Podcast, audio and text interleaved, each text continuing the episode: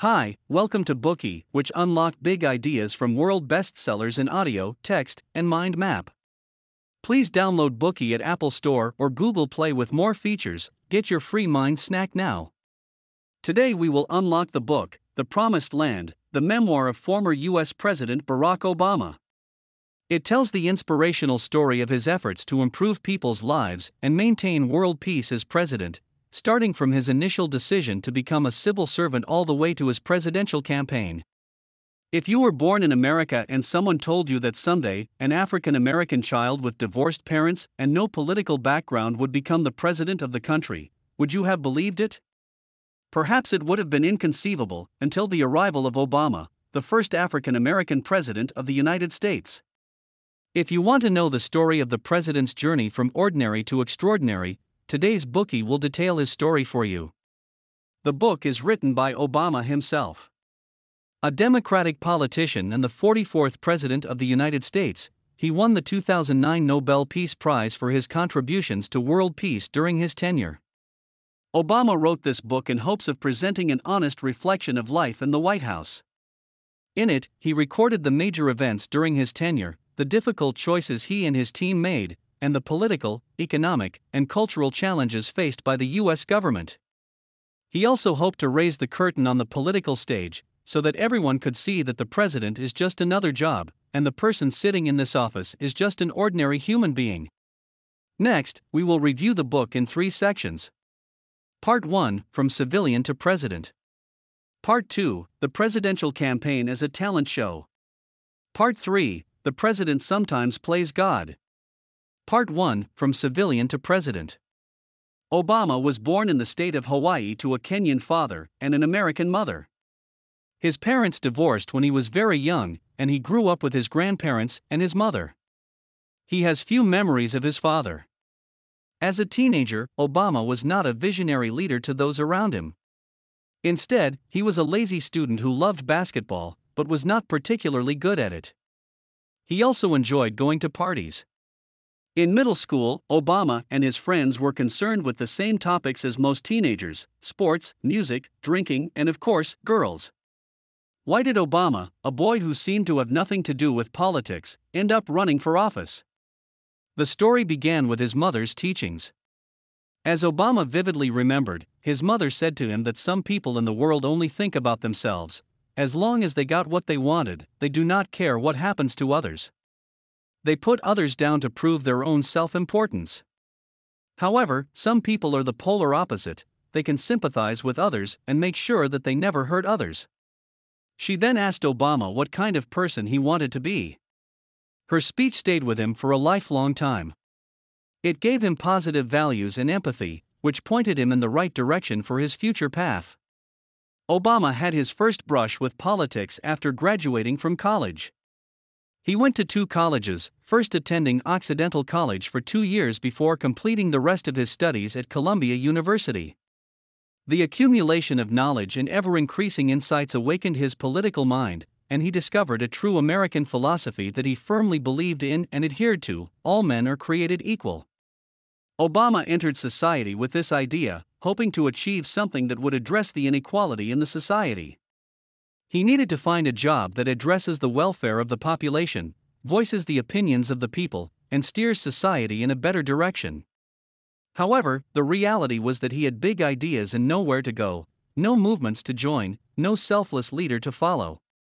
After overcoming some obstacles along the way, Obama finally heard about an opportunity to work at an organization in Chicago to help locals who were struggling due to steel plant closures in the city. This job aligned with his vision for work, he would be working at the community level. So he went to Chicago without hesitation. This simple decision changed Obama's life, as it would give him the idea of running for public office for the first time.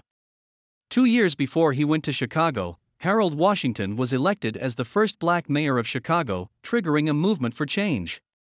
At first, Obama did not pay much attention to this.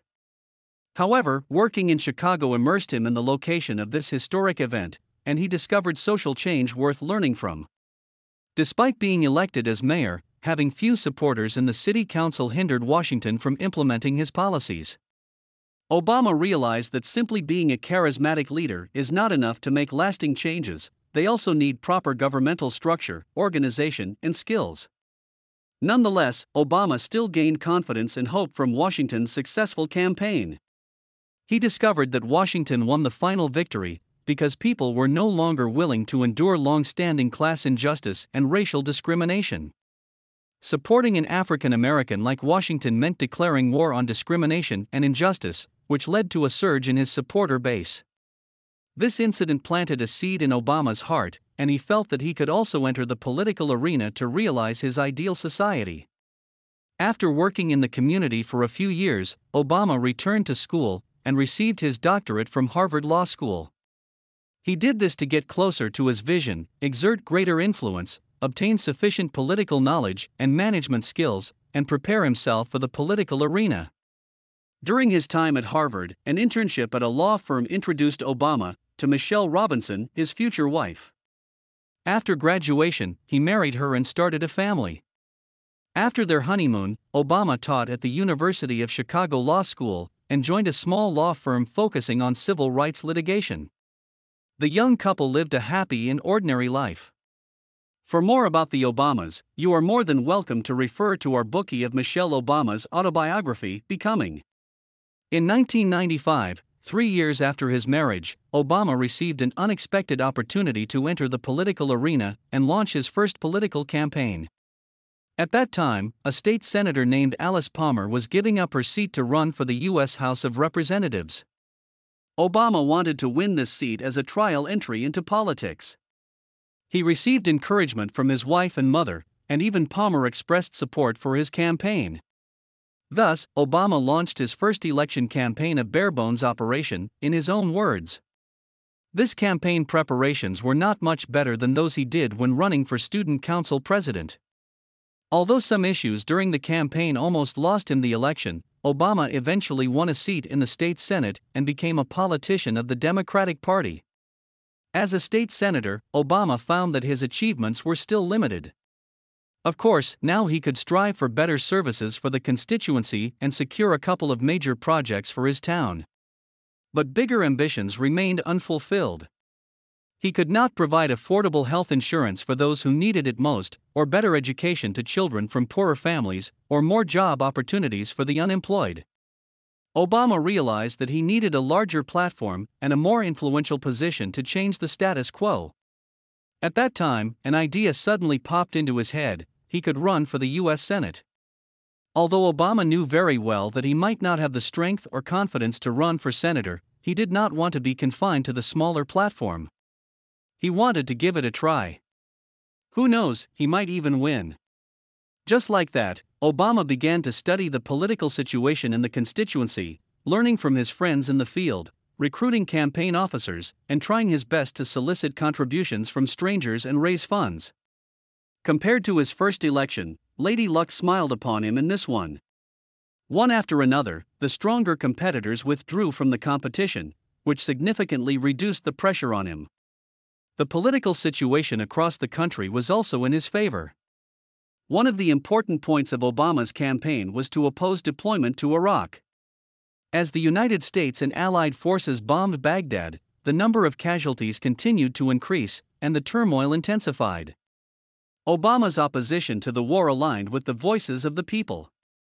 However, the key to victory was the change in campaign strategy made by Obama and his team. In the early days of the campaign, Obama focused on himself when communicating with voters. He constantly promoted his activities to them, such as the bill he was promoting, his advocacy for renewable energy, and his support for college student aid programs. But later, when he listened to the voices of the voters, he found out that they could not afford medical insurance, they had worked all their lives, but were fired in old age, and their houses were auctioned off because they could not repay the loans. Thus, Obama changed his approach, Instead of taking the I stance in his political opinions and speeches, he expressed voters' voices from all corners and helped them as much as possible. Those who win the hearts of the people win the world. Obama won an unexpected and overwhelming victory. His supporters came from all walks of life, including white, black Americans, and other ethnicities. For new senators, the biggest challenge was usually to get everyone to notice what they were doing, but Obama's problem was the exact opposite. The media often hyped up his news and even asked him if he was running for president. Today we are just sharing limited content. To unlock more key insights of world class bestseller, please download our app. Just search for BOOKEY at Apple Store or Google Play. Get your free mind snack now. Dir hat dieser Podcast gefallen? Dann klicke jetzt auf Abonnieren und empfehle ihn weiter. Bleib immer auf dem Laufenden und folge uns bei Twitter, Instagram und Facebook. Mehr Podcasts findest du auf meinpodcast.de.